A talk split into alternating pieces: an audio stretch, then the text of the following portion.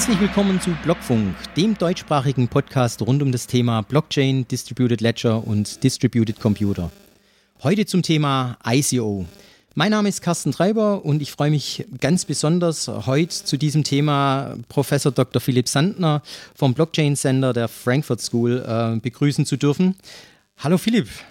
Ja, hallo, hallo. Äh, schön, dass es klappt. Ja. Ich freue mich sehr. Ja, perfekt, vielen Dank. Ähm, du, Philipp, vielleicht fangen wir gleich so an, dass du dich selber noch mal ein bisschen vorstellst, ein bisschen was zu dir sagst und äh, was du denn in dem Blockchain Center so machst.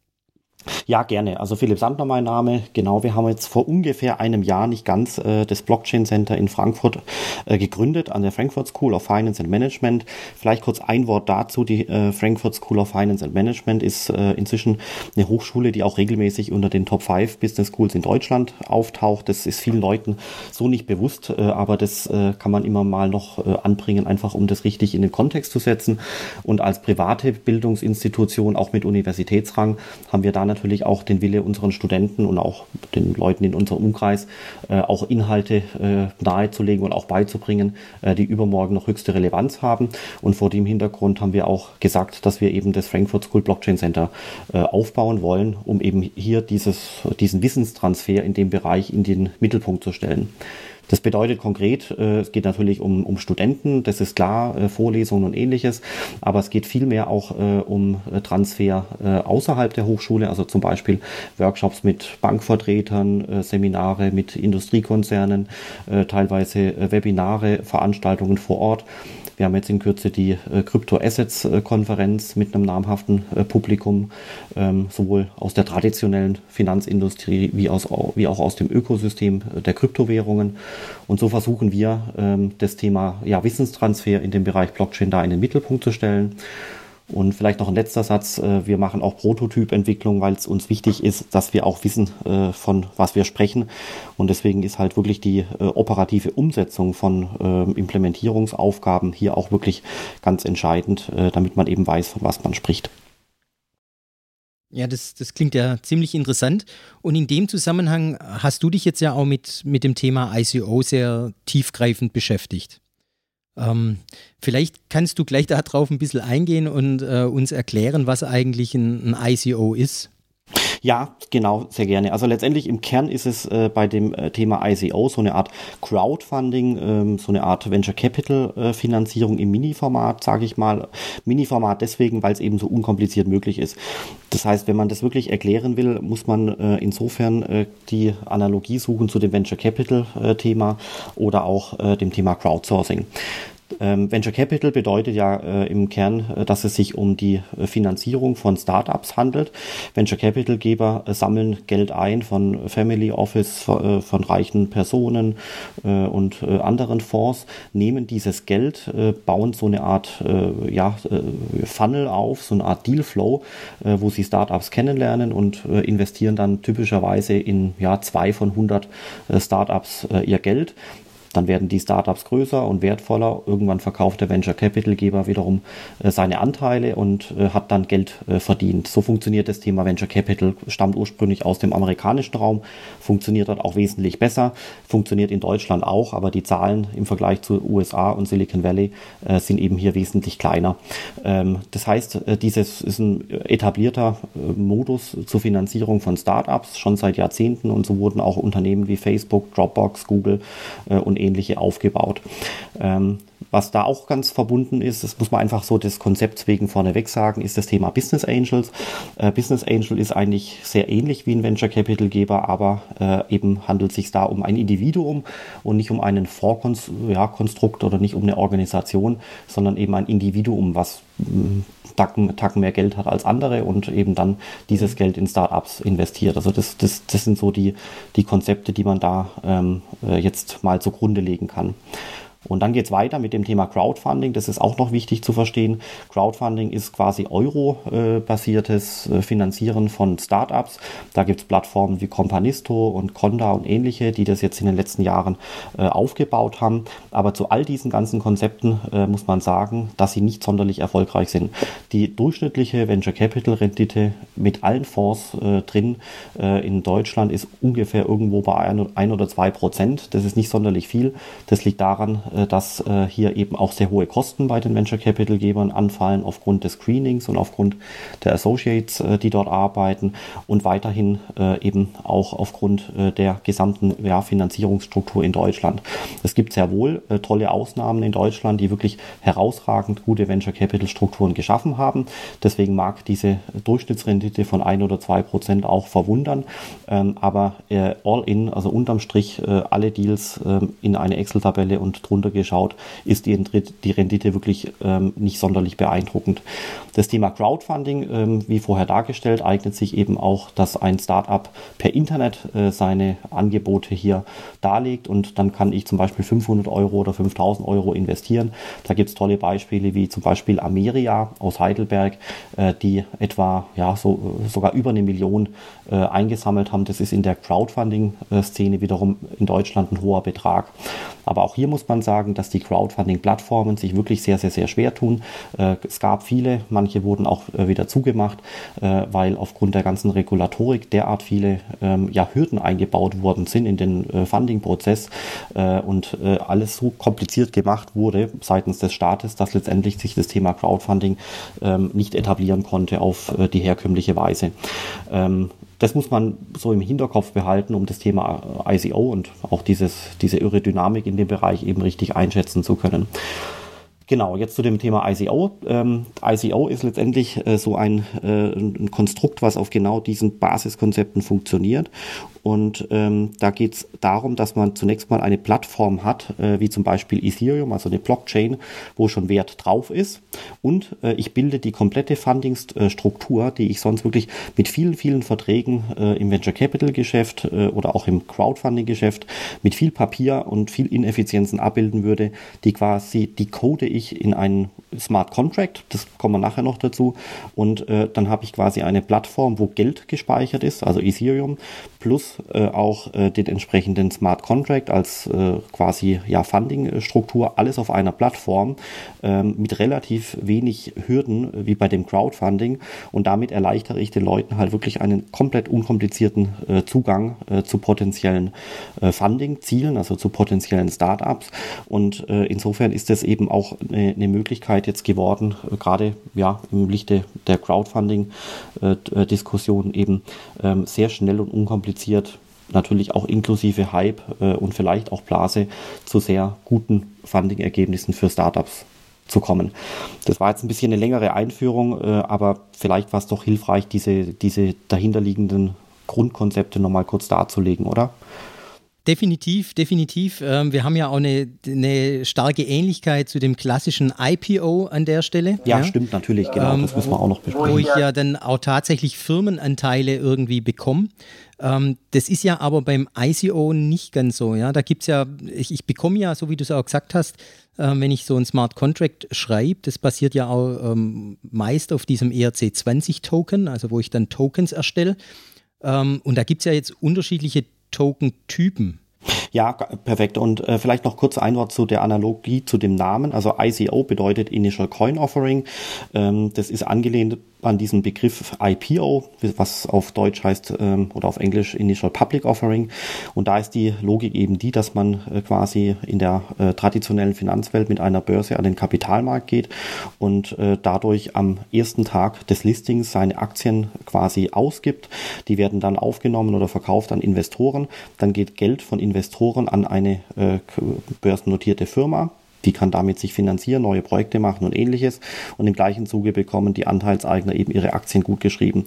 Deswegen ist, äh, ist das schon auch noch ein wichtiger Punkt, äh, weil es da natürlich äh, die Namensanalogie herkommt und das hilft eben auch zur, zum Verständnis von, äh, von, den, von der ICO-Thematik. Aber ein ganz wichtiger Unterschied ist jetzt folgender, dass IPOs, äh, also Börsen Emissionen von äh, jungen Startups zum Beispiel eben in einem hochregulierten Umfeld stattfinden und eben auch weitaus weniger riskant sind als ICOs.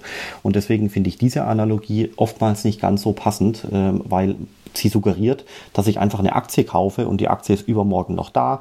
Äh, es gibt weniger Risiko, äh, es gibt äh, auch weniger Betrugsfälle. Ich habe irgendwo so eine Art äh, Broker wie äh, so eine Online-Direktbank, ähm, die schaut, dass das Geld nicht wegkommt und so weiter. Das sind alles Dinge, die bei dem IPO funktionieren funktionieren, aber bei dem ICO ebenso nicht. Und deswegen ist diese Analogie ICO und IPO aus meiner Sicht ähm, ein bisschen fragwürdig. Deswegen hatte ich vorher auch zunächst mal mit dem Venture Capital Konzept angefangen, weil jeder Investor in Unternehmensgründungen genau weiß, dass das investierte Geld übermorgen weg sein kann. Entweder hauen die Gründer ab oder das Geschäft funktioniert nicht ähm, oder äh, die Gründer streiten sich oder was auch immer. Gibt viele Gründe, sodass der Gründer äh, letztendlich ähm, dem Venture Capital Geber und auch dem Business Angel das Risiko darlegt, äh, dass eben auch sein das investierte Geld übermorgen weg sein kann. Und das ist genau das, warum es äh, Business Angels und äh, Venture Capital Geber eben auch so schwer haben, eine gute Rendite zu erwirtschaften, weil eben letztendlich äh, das Ausfallrisiko nicht zu unterschätzen ist. Und ähm, das typische Ausfallrisiko ist äh, zum Beispiel, dass ein Startup, was ganz am Anfang noch kein Funding erhalten hat, äh, eine Ausfallwahrscheinlichkeit von 80 Prozent hat. Das heißt im Umkehrschluss, dass nur eins von fünf Startups, was gegründet wird, äh, überleben würde. Manchmal sagt man auch eins zu zehn, das kommt immer auf die Schätzungen an. Und genau dasselbe wird auch im ICO-Fall passieren, dass wahrscheinlich mittelfristig äh, vier von fünf ähm, ICO Themen äh, zu einer Art Default führen wird. Das heißt, es sind Unternehmen, die werden äh, anfangen wieder zu verschwinden. Und deswegen ist diese Venture Capital Analogie so unheimlich wichtig, äh, weil man eben im Sinne eines ICOs eine Unternehmensfinanzierung vor sich hat, wo man genau vorneweg erwarten darf, äh, dass, dass es eine vernünftige Auswahlwahrscheinlichkeit gibt und eben, dass das investierte Geld übermorgen auch weg sein kann, ähnlich wie im Bereich Venture Capital und Business Angels. So, und jetzt aber, Entschuldigung für die lange Ausführung, ähm, aber das ist wichtig, glaube ich, zur Einordnung. Jetzt zu deiner Frage ganz genau. Es gibt in dem äh, ICO-Bereich eben unterschiedliche Arten von Tokens. Äh, da gibt es auch unterschiedliche Experten, die unterschiedliche Klassifikationen aufstellen. Wir sind ja mit dem Frankfurt School äh, Blockchain Center auch Gründungsmitglied in dem äh, Blockchain Bundesverband e.V., der die Technologieszene, äh, also auch die Startups im Bereich Blockchain vertritt. Die meisten sind da aus Berlin.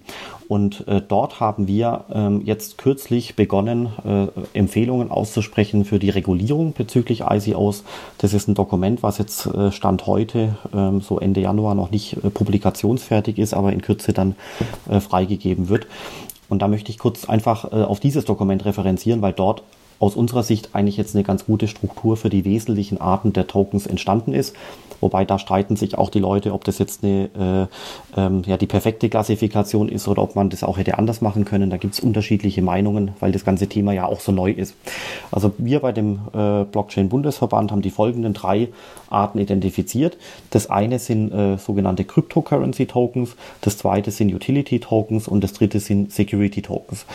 Also Cryptocurrency Tokens äh, bedeutet, dass man eine Plattform hat, wie zum Beispiel Ethereum, und dort äh, einen, einen Zahlmechanismus schafft, um zum Beispiel wie bei Ethereum Geschäftsprozesse äh, durchführen zu können. Das heißt, es gibt so eine Art Zahlungsprozess, der eingebaut ist in diesem Cryptocurrency Token, aber es geht nicht darum, äh, Zahlung in der echten Welt äh, zu erwirken, sondern eben so eine Art plattforminhärenten Zahlungsmechanismus äh, zu erzeugen. Und deswegen äh, ist hier das Wort Cryptocurrency Token entstanden. Gutes Beispiel, wie gesagt, Ethereum, äh, Jota äh, und andere passen da in diese Kategorie.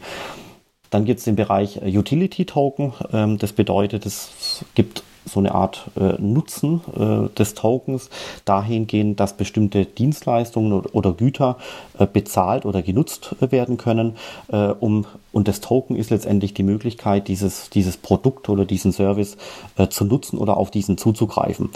Also so in der, ja, in der, ähm, man kann es jetzt umgangssprachlich vielleicht vergleichen mit so einer Art Gutschein, den ich mir kaufe an einem Jahrmarkt für eine Currywurst. Also einfach so bildlich gesprochen. Ähm, aber natürlich geht es natürlich weit, weit drüber hinaus. Äh, operative äh, im, ähm, Beispiele hier sind zum Beispiel äh, Iconic Lab. Das ist ein ICO Accelerator aus Frankfurt. Die haben ihr äh, ICO-Modell abgebildet über ein Utility Token. Das bedeutet hier, dass die so eine Art Membership-Struktur äh, haben. Und derjenige, der dieses Utility Token besitzt, der bekommt eben aufgrund dieser Mitgliedschaft in diesem Investorenclub bestimmte Möglichkeiten und bestimmte Rechte. Und deswegen ist dort halt äh, quasi dieser, dieser Utility an die Mitgliedschaft in deren ähm, ja, Investmentclub äh, gekoppelt. Das ist so hier ähm, die Kombination.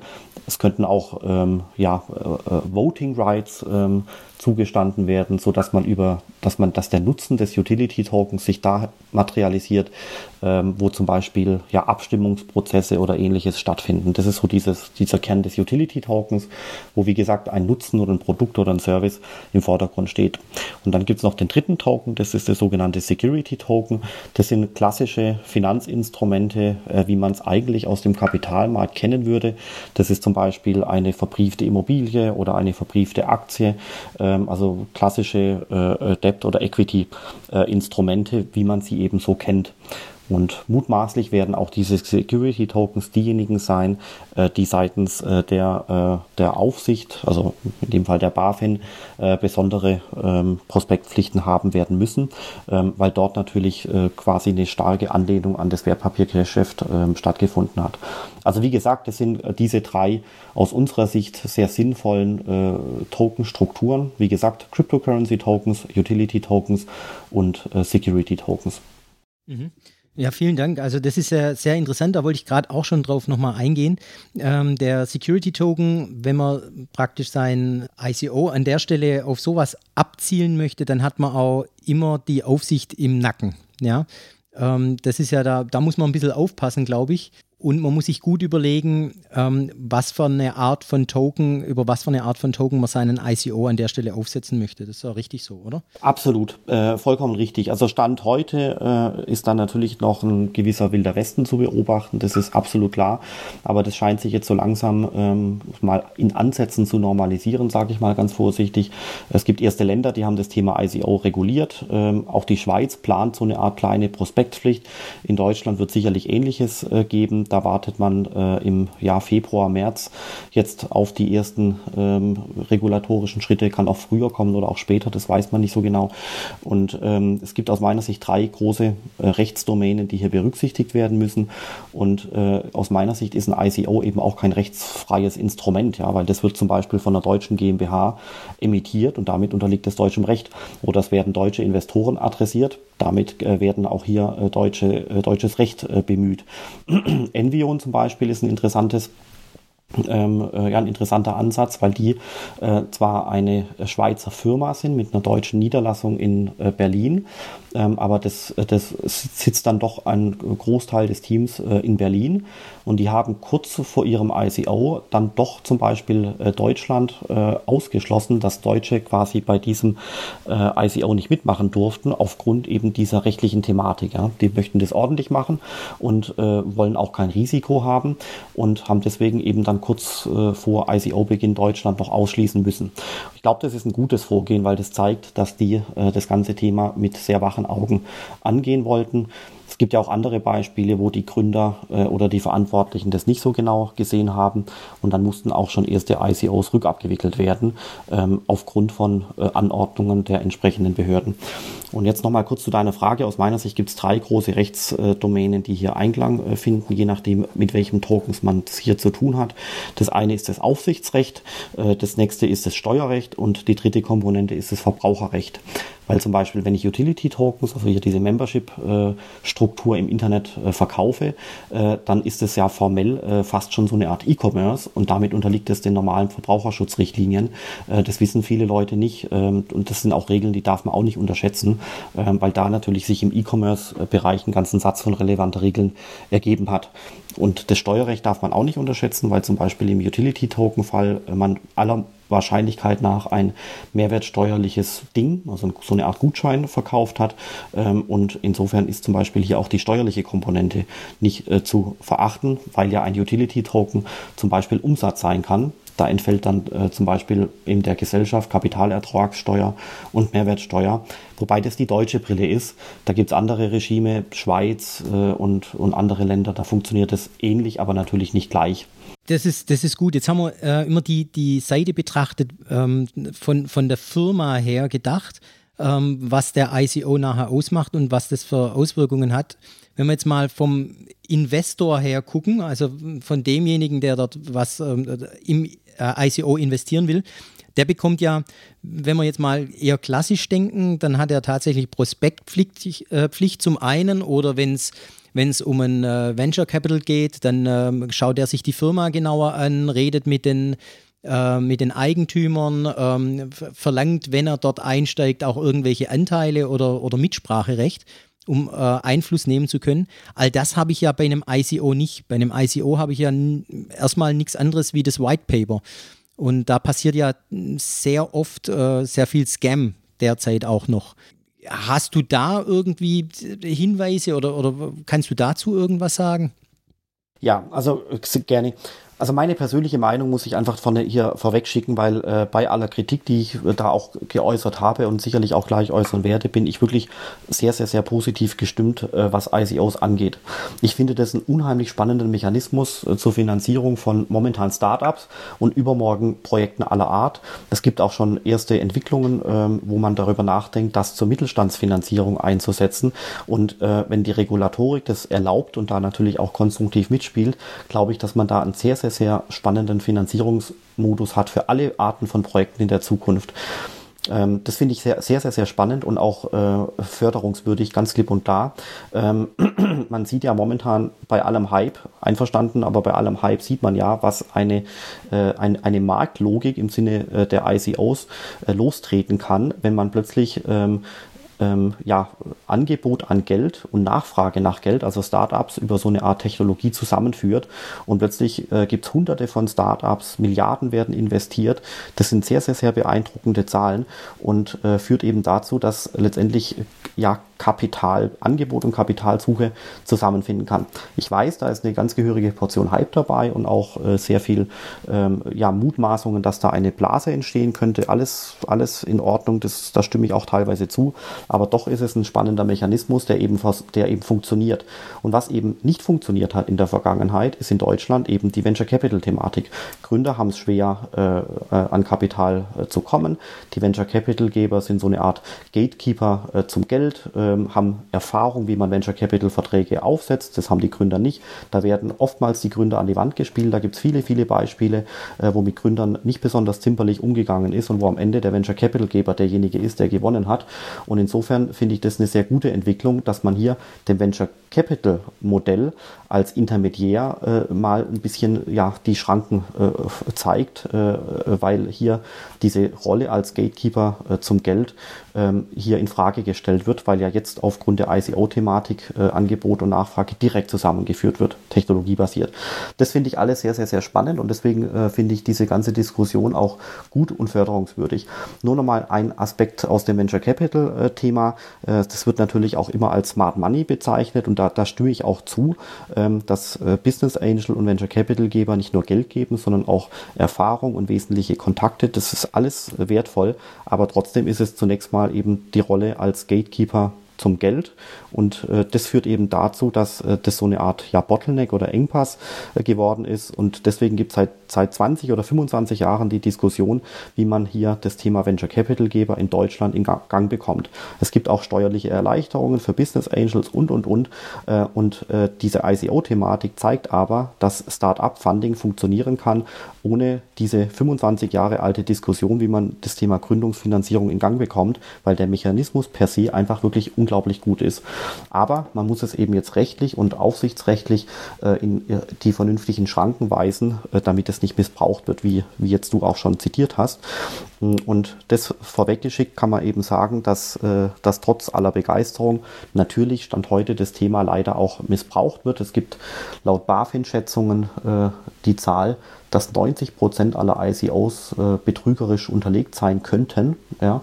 Ähm, man muss aber auch hier dazu sagen, dass es momentan 1400 äh, Coins äh, gibt oder Tokens gibt, die auf CoinMarketCap zum Beispiel gelistet sind. Da kann man sich das anschauen, www.coinmarketcap.com. Und äh, auf dieser Seite sind diese ganzen Coins aufgelistet. Und auch wenn dort 1400 gelistet sind, ähm, ist es doch so, dass die Top 100 gefühlt 95 Prozent der Kapitalisierung ausmachen. Das heißt, diese, äh, diese betrügerischen Coins sind eigentlich unter ferner Liefen, äh, zumindest fast alle. Und deswegen ist diese Zahl 90 Prozent betrügerische äh, Coins ähm, jetzt wirkt zunächst mal hoch, ähm, aber ich glaube schon, dass man mit ein paar äh, ja, Tricks äh, eben auch erkennt, äh, mit welchem ICOs man es hier zu tun hat. Äh, gibt so ein paar Erkennungsmerkmale, woran man Betrügereien erkennen äh, könnte, ähm, da, so dass man dann in solchen Fällen eben nicht äh, investieren sollte. Ja. Wirklich sehr interessant. Also, was du jetzt angesprochen hast, die Art und Weise, wie wie das äh, Thema auch tatsächlich die, das klassische oder, oder klassisches Business ähm, angreifen kann. Also wir hatten jetzt gerade ja schon von den, von den VCs gesprochen. Ähm, da hatte ich auch mal ein Gespräch mit einem, ähm, die, die, das gar nicht so, so ähm, eng sehen, die zwar sagen, ja, da wird jetzt was kommen, was ähm, Marktanteile von den, vom klassischen VC wahrscheinlich wegnehmen wird, aber ähm, dadurch auch andere äh, Startups eine Chance bekommen, ähm, hochzukommen, die vielleicht bei einem klassischen VC gar nicht ankommen würden. Siehst du das auch so oder siehst du eher, dass äh, VCs als solches komplett gefährdet sind, dass das äh, eher ein Auslaufmodell ist, das, das es in Zukunft so gar nicht mehr geben wird? Also so extrem sehe ich es natürlich nicht. Es gibt schon gute Gründe, warum Venture Capital Geber und Business Angels so äh, sinnvoll sind. Aber ich glaube schon, dass die da ähm, zurückgedrängt werden. Also wenn man es jetzt mal theoretisch betrachtet, ist ja die Blockchain-Technologie eine, ja, so eine Art Intermediärstechnologie, die zunehmend Intermediärsrollen übernehmen kann und überall, wo Intermediäre im Spiel sind, egal ob Bank, Börse, äh, Business Angel äh, oder Venture Capital Geber, wird eben sich diese Intermediärsrolle verändern und in Zukunft schlanker ausfallen. Und deswegen glaube ich, dass äh, in jedem Falle äh, Venture Capital Geber zunehmend äh, da um gute Startups kämpfen werden müssen. Das heißt auf gut Deutsch, dass deren, deren Margenanteil kleiner wird, aber er wird natürlich nicht ganz verschwinden. Und aus meiner Sicht ist jetzt schon ein ganz spannender Effekt zu beobachten. Sobald die Blockchain-Technologie sinnvoll in das Geschäftsmodell eingebaut werden kann, dann werden schlaue und gute Gründer direkt ein ICO durchführen und nicht äh, zu den Venture Capital Gebern gehen würden. Das heißt, es, es findet hier ein ganz enormer Selektionseffekt statt, der dazu führen kann, dass zum Beispiel nur noch äh, B-Klasse äh, Startups, also ein Tacken schlechtere Startups bei den klassischen Venture Capital Gebern landen und die Besten der Besten eben direkt äh, auf der Blockchain mit einem ICO landen. Und diesen Selektionseffekt, glaube ich, darf man nicht unterscheiden. Also wenn ich Venture Capital Geber wäre, Stand heute, äh, würde ich mich äh, versuchen, zügig umzuorientieren und äh, die Chancen, die dieses ganze Thema ICO bietet, auch anzugehen. Zum Beispiel im Bereich äh, Frühphasen, also Seed-Finanzierung. Aber das ist nochmal eine ganz andere Diskussion. Aber ähm, da gibt es ja auch Chancen, nicht nur Risiken, aber man muss sich da halt auch bewegen und darf da äh, das Thema nicht an sich vorüberziehen lassen. Ja, ich glaube auch, ähm, das wird ja sehr stark auch in die Beratung gehen. Ähm, wie, wie setze ich ein, ein, ICO richtig auf? Was äh, muss ich beachten? Wo muss ich da hingehen? Ich glaube, das ist auch eben ein neuer Markt, der da entsteht, der da eher in diese Beratungsschiene auch geht. Andere Frage an der Stelle, wenn ich jetzt als Investor. Also was man derzeit ja stark sieht, was jetzt auch durch den, ja, durch den Boom ähm, und den Hype ein bisschen ausgelöst ist, ist ja, dass man ähm, versucht, in Coins zu gehen, ähm, dort zu investieren und danach äh, schnell wieder rauszugehen und den Coin zu wechseln. Ist das der, der klassische ähm, Käufer von, von ICOs, der, der eher spekulieren will, oder ähm, ist der, der klassische ähm, ICO-Investor einer, der, der nur die Firma oder ja, die Company unterstützen möchte und, und äh, daran beteiligt sein will. Ist das anders, wie es jetzt ähm, im bisherigen Geschäft der Fall war? Also zunächst mal die Frage, ähm, wer ist denn eigentlich mutmaßlich Investor? Hm, ich glaube, da gibt es unterschiedliche Kategorien. Es gibt noch wenige statistische Befunde für äh, diese Rolle als Investor. Zunächst mal habe ich das Gefühl, dass so die Masse der ICO-Investoren ähm, junge Leute sind, die das Thema gut finden, zumeist sehr IT-affin, vielleicht sogar Programmierer, Leute, die früh dabei waren oder auch relativ früh noch mit äh, auf den fahrenden Zug aufgesprungen sind. Und ähm, das sind teilweise Studenten, teilweise Leute, äh, die kurz nach dem Studium sind, so typischerweise unter 30, ähm, die das Thema gut finden und dann eben auch da investieren. Ich glaube, das ist die Masse der, der Personen. Ähm, dann zweitens gibt es eben äh, seit einigen Jahren und auch zunehmend äh, äh diese sogenannten Whales. Das sind äh, ähm, ja Leute, die aufgrund des Kursanstiegs, der jetzt eben vor ja, seit zwölf Monaten äh, sehr stark stattgefunden hat, die wirklich sehr, sehr, sehr viel Geld äh, verdient haben und äh, die mit äh, ihrem vielen Geld eben jetzt ähm, auch ICOs wirklich tonangebend beeinflussen können, weil sie eben relativ schnell in so ein ICO reinkommen können und mit großen Zahlen auch die Wahrnehmung äh, der Öffentlichkeit beeinflussen können. Das sind so die individuellen Großinvestoren, würde ich es mal bezeichnen. Und dann gibt es jetzt noch eine dritte Kategorie, die zunehmend kommt. Das sind äh, so Fonds, also Kryptofonds, ähm, die sich als ja, Legal Entity, ähm, zum Beispiel Luxemburg oder, oder, oder auch in Malta oder Amerika äh, formiert haben und äh, die letztendlich hier äh, klassische Investmentfonds sind, aber kleinerer Art, also so, so wie in den 90er Jahren Hedgefonds. Und ähm, da schätzt man momentan, dass es äh, so ungefähr 50 solcher aktiven Fonds gibt, vielleicht auch schon 100, äh, zumeist äh, mit äh, Hintergrund aus den USA und auch zumeist mit einem Volumen von zum Beispiel äh, 5 bis 100 Millionen ähm, als Größe, aber das ist so nur mal eine grobe Schätzung. Es gibt auch größere und auch kleinere. Und äh, die könnte man von der Art und Weise, wie sie agieren, eigentlich am ehesten mit diesen Whales, also mit den Großinvestoren, äh, gleichsetzen. Und es scheint aber eben so zu sein, dass es zunehmend mehr Fonds dieser Art gibt. Also in der Schweiz äh, zum Beispiel sind, soweit ich das beurteilen kann, 120 in der Beantragungsphase und in den USA weitere 80. Ähm, und es gibt auch noch andere äh, Legislationen, wie zum Beispiel Dubai oder Singapur, wo sich auch derartiges tun wird. Das heißt, da gibt es schon noch sehr viele äh, ja, Investoren dieser Art, die jetzt überhaupt erst dazukommen. Ähm, und die haben natürlich zumindest in Teilen auch das Ziel, bei ICOs mitzumachen. Ich glaube, das sind so die, die drei Arten von Investoren, mit denen man es da heute zu tun hat. Vielleicht können wir auch noch ein bisschen was drüber erzählen, wie eigentlich die Tokens tatsächlich mehr wert wären. Also ähm, meistens ist es ja so, man kauft einen Token zu einem bestimmten Preis und hofft ja dann schon, dass der über die Zeit mehr wert wird.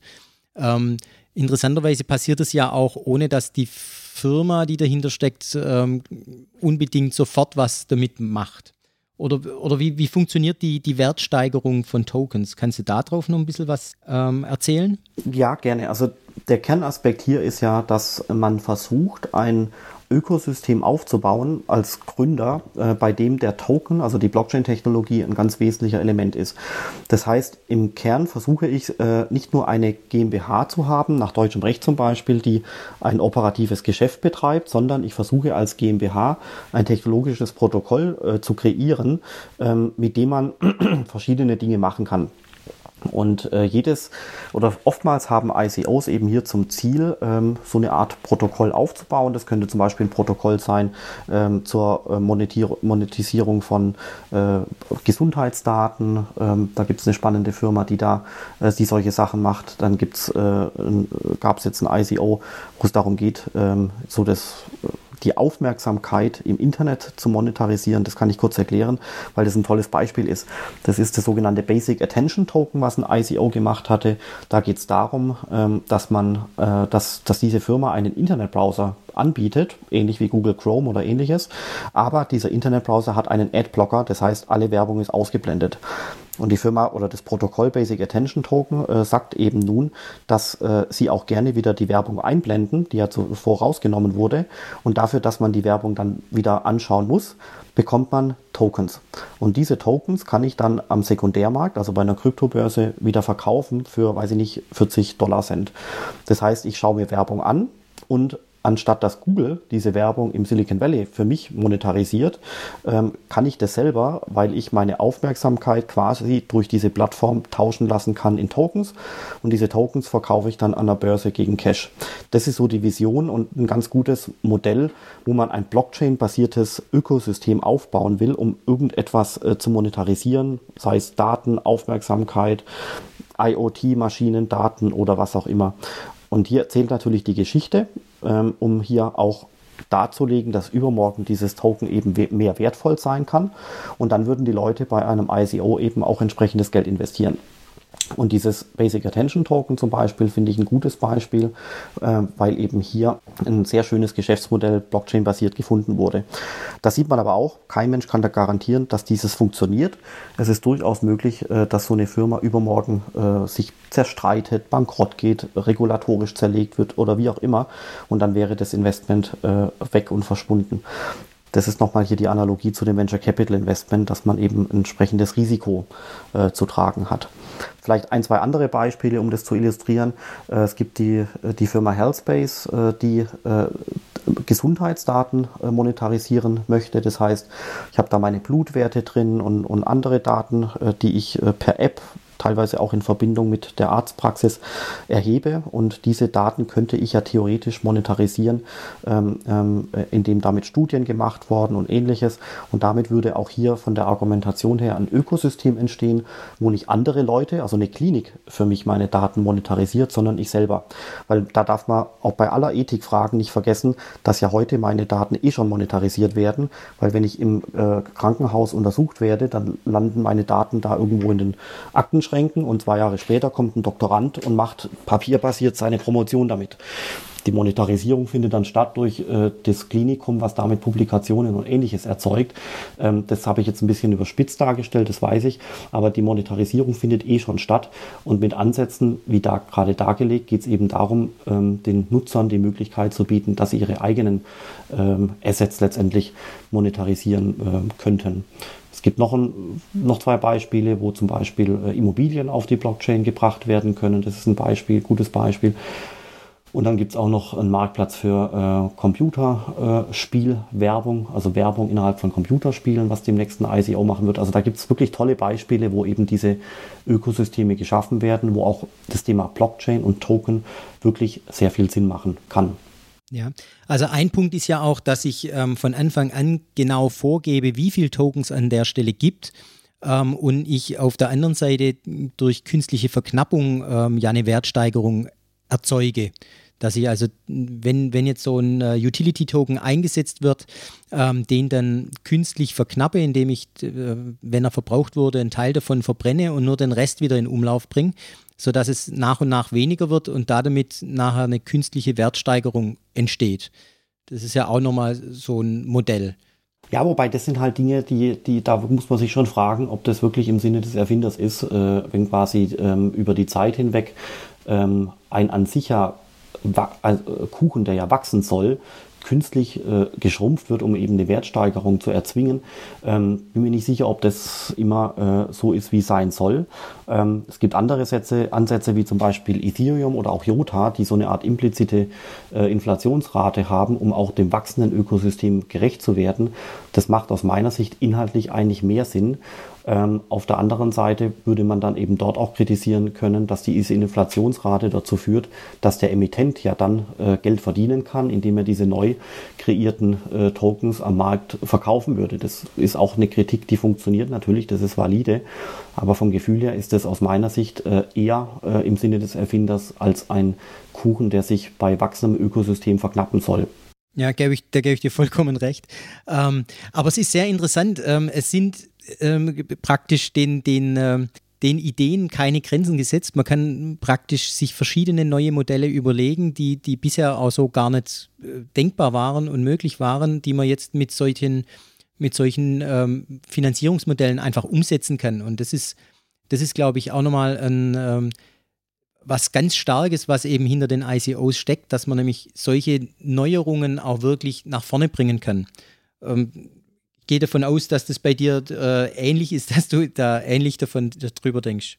Stimme ich auch zu. Also das Thema äh, Blockchain plus Geschäftsmodelle ist äh, sehr spannend und wird aus meiner Sicht zahlreiche Geschäftsmodelle in Zukunft beeinflussen und vielleicht auch überflüssig machen. Und zwar zum Beispiel überall dort, äh, wo ja Monetarisierung von Daten stattfindet, egal ob im Produktionsbereich oder vielleicht auch im Gesundheitssektor oder auch Ansätze, wo Plattformen im Spiel sind. Die klassischen Beispiele wären hier Uber, Airbnb und ähnliches, aber auch zum Beispiel Google AdWords zur Vermittlung von Werbung ist hier eine Plattform, die Blockchain-basiert ablaufen könnte. Äh, Musikdienste wie Spotify und ähnliches. Überall dort, wo eine Plattform ein Intermediär darstellt, könnte hier die Blockchain-Technologie übermorgen die Rolle übernehmen und dann kann das zu einem interessanten ICO-Modell ähm, werden. Ich möchte mal vielleicht kurz darauf eingehen, ähm, woran man vielleicht erkennen kann, dass es sich vielleicht um ein äh, gutes Start-up handelt, mit vielleicht auch einem spannenden Geschäftsmodell. Ich glaube, ganz zentral ist immer, dass man sich das Team anschaut. Also wer sind die verantwortlichen Menschen im Hintergrund? Ähm, haben die vernünftige Lebensläufe? Haben die sich identifiziert? Gibt es da entsprechende LinkedIn-Profile?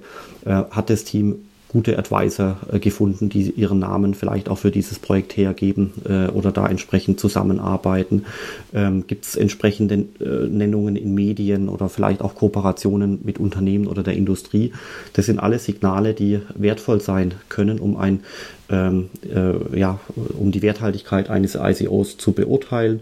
Gefährlich stattdessen äh, sind da natürlich äh, Dinge wie, äh, weiß ich nicht, Rechtschreibfehler, äh, keine gut programmierte Internetseite. Das White Paper sieht aus wie irgendwo eine, eine, eine frühe Version einer Bachelorarbeit. Das sind alles Dinge, wo eigentlich die Alarmlampen angehen äh, sollten. Und äh, deswegen kann man mit solchen Signalen schon erkennen, ähm, ob es sich um ein solides äh, Startup handelt äh, oder auch nicht. Natürlich ist das Geschäftsmodell auch ähm, relevant, also was soll da theoretisch äh, entstehen äh, mit dem eingesammelten Geld. Ähm, aber am Ende des Tages sind es vor allem die Leute, die das umsetzen und deswegen ist es schon wichtig, ähm, sich die Leute ähm, ganz genau anzuschauen und auch eine Recherche zu machen, wer steckt da dahinter, vielleicht auch mal die Advisor anzuschreiben, ob sie wirklich Advisor sind oder ob man die äh, nicht einfach mal so äh, per Copy-Paste auf die Webseite gesetzt hat. Ist mir auch schon passiert, dass einfach irgendjemand mal äh, da meine Internetseite da kopiert hat und irgendwo reingesetzt hat.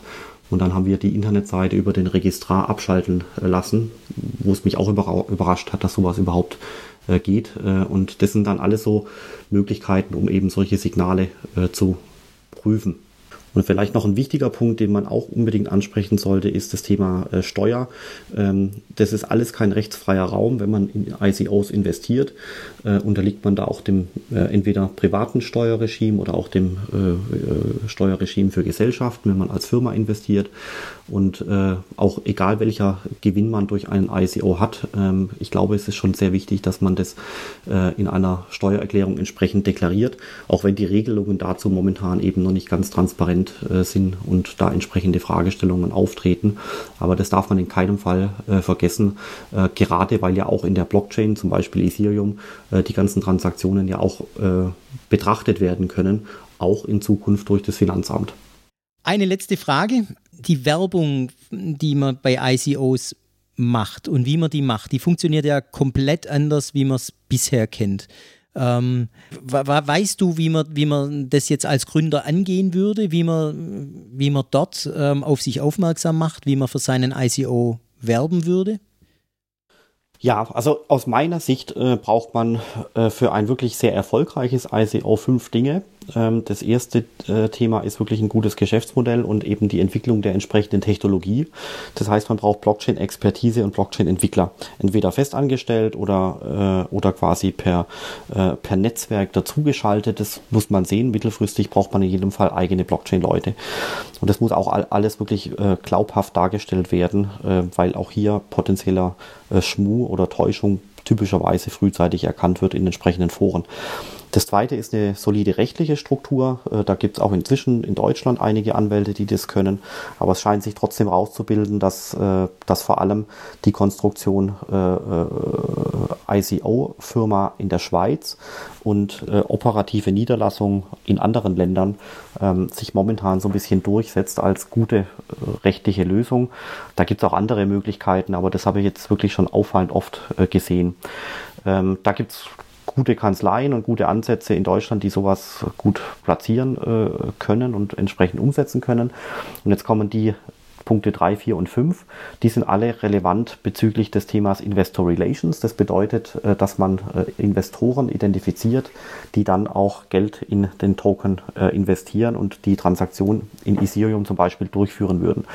Punkt 3 wäre jetzt hier, dass man im Idealfall Kontakt zu den Großinvestoren unterhält oder aufbaut mit dem Ziel, da relativ früh mal als Signalinvestment 200.000, 300.000 Euro zu bekommen, einfach weil äh, man damit äh, auch äh, quasi ja, äh, professionelle Leute dann ähm, überzeugt hätte. Dann der Punkt 4 ist auch Investor Relations spezifisch. Das bedeutet, äh, dass man unter Umständen eine Social Media Kampagne machen kann. Das ist dann klassische Kaltakquise äh, kann sehr teuer sein und auch äh, sehr mühevoll, aber äh, scheint zu funktionieren. Und äh, der äh, fünfte Punkt ist auch Investor Relations bezogen. Das ist aus meiner Sicht der wichtigste.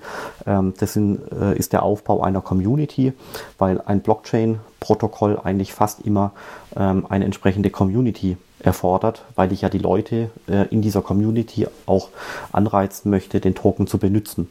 Und deswegen kommt dieser, dieser, die, dem Aufbau der Community bei einer ICO-Kampagne aus meiner Sicht wirklich eine große Bedeutung zu, ähm, weil dort letztendlich in diesem Ökosystem ähm, die Menschen, die agieren und äh, die Tokenholder zusammenkommen. Und natürlich möchte ich dann auch, dass die Leute in der Community auch investieren. Das wären dann vielleicht Privatinvestoren oder ähnliches. Ähm, aber man hat gesehen, dass, äh, dass eigentlich dieser Mix, äh, wie ich gerade dargestellt habe, ähm, recht erfolgreich äh, funktionieren kann. Und ansonsten scheint sich dieses gesamte Thema ICOs momentan zunehmend zu professionalisieren. Da gibt es inzwischen einen ganzen Satz von, von Firmen, die äh, hier auch mithelfen können. Ähm, und deswegen muss man als Unternehmen, glaube ich, sich auch ähm, fragen, ob man äh, sowas komplett alleine machen möchte oder ob man sich da mit äh, entsprechenden Firmen in Kooperation äh, zusammentut, ähm, die da eben auch entsprechende ähm, ja, Erfolge schon vorzuweisen haben. Ich persönlich glaube, dass es ähm, sehr, sehr wichtig ist, dass man sich ähm, dort mit äh, Leuten zusammentut, die da auch sehr große Erfahrung haben oder, oder zumindest so viel Erfahrung haben, dass sie einen durch diesen ICO begleiten können. Weil wenn man es falsch macht, kann das einen als Gründer natürlich auch wirklich Kopf und Kragen kosten. Ähm, und deswegen halte ich das für sehr, sehr wichtig, dort nicht am, am, falschen Ende zu sparen und zu sagen, nee, ich probiere das alles irgendwie allein, sondern sich da die richtigen Partner ins Bord zu, an Bord zu holen, die ähm, gerade diesen, diesen Start mit einem durchgehen und den richtig aufsetzen. Philipp, könntest du mir vielleicht äh, so ein paar Adressen nennen, wo, wohin sich solche Leute wenden können, die, die tatsächlich hier ähm, mit, der, mit dem Gedanken spielen, gründen zu wollen äh, mit einem ICO ähm, und äh, wen sie da zur Seite haben könnten? Ja, da gibt's also mein, ähm, ich kenne jetzt äh, halt in Deutschland da ein paar Namen, ähm, aber auch im, im, in der Schweiz und anderswo gibt's natürlich auch entsprechende Firmen. Ähm, also in der Schweiz zum Beispiel Lakeside äh, heißt da eine, die sind wirklich, glaube ich, sehr, sehr, sehr gut, aber ich kenne die nicht persönlich. In Deutschland ähm, sind mir folgende Firmen jetzt da aufgefallen. Das eine ist äh, die Firma äh, Iconic Lab äh, in Frankfurt und Berlin. Äh, da sitzen die, glaube ich, die haben so eine Art ICO Accelerator Struktur aufgebaut. Das ist wirklich gut gemacht. Ähm, so ein gesamtes Ökosystem für äh, ICOs, ähm, ähm, insbesondere auch Geschäftsmodellentwicklung und äh, Tokenmodellierung und ähnliches. Dann gibt es äh, die Firma äh, Sikos, ich glaube, die sind aus Hamburg. Ähm, die bauen unter anderem auch ähm, äh, das Thema Tokenmodell und haben auch einen Anwalt mit an Bord, der sich auch deutschlandübergreifend ähm, mit den ganzen Rechtsthemen äh, beschäftigt. Ähm, das scheint mir auch so für die, für, für, für so rechtliche Themen und die mal unter Umständen äh, da der Anwalt von dort ein interessanter Ansprechpartner zu sein. Dann gibt es noch aus München eine kleine Firma, die heißt äh, DLT Capital. Da geht es darum, dass man dort das Thema ICO Campaign Management macht.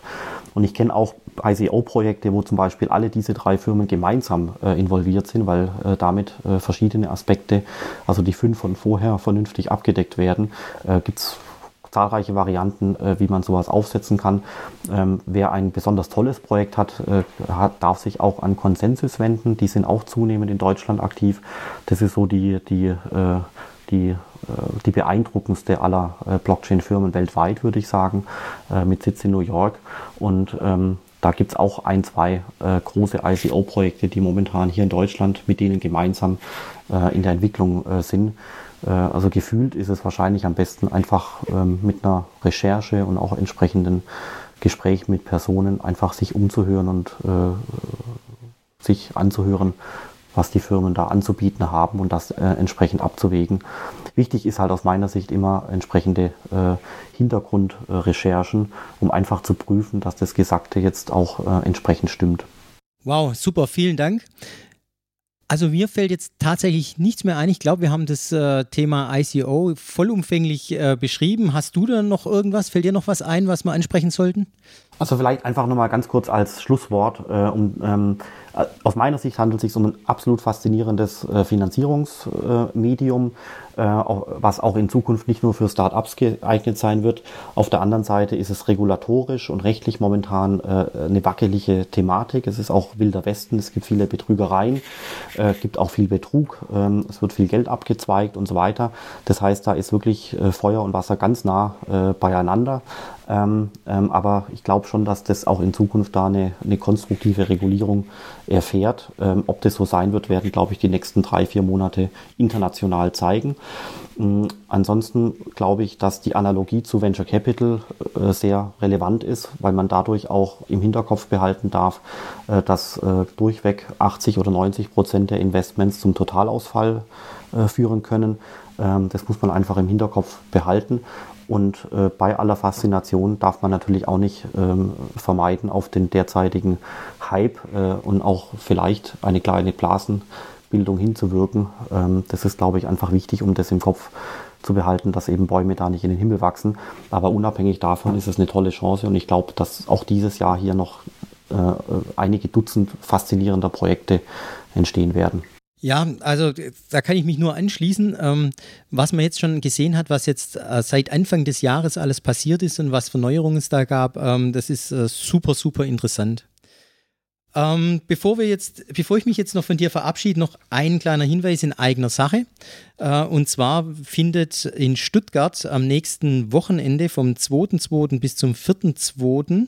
Ähm, der Blockchain Hackathon Stuttgart statt, ähm, wo große Firmen wie Daimler, Bosch und die Landesbank Baden-Württemberg als Goldsponsoren auftreten werden, um dort zum Thema IoT ähm, und Blockchain eben ein, einen Hackathon zu veranstalten. Und ich finde, das, was du vorher ja schon gesagt hast, dass die großen Firmen sich damit auseinandersetzen und dieses Thema vorantreiben, das sieht man da ganz, ganz deutlich. Ähm, alle Firmen ähm, haben das Thema erkannt und versuchen da jetzt gemeinsam was auf die Beine zu stellen und nach vorne zu bringen.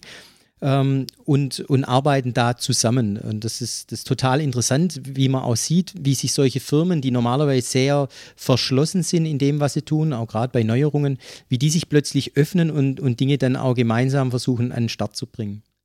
Organisiert wird das Ganze von der BWCon und äh, BlockLab. Ähm, und ich bin mit dabei.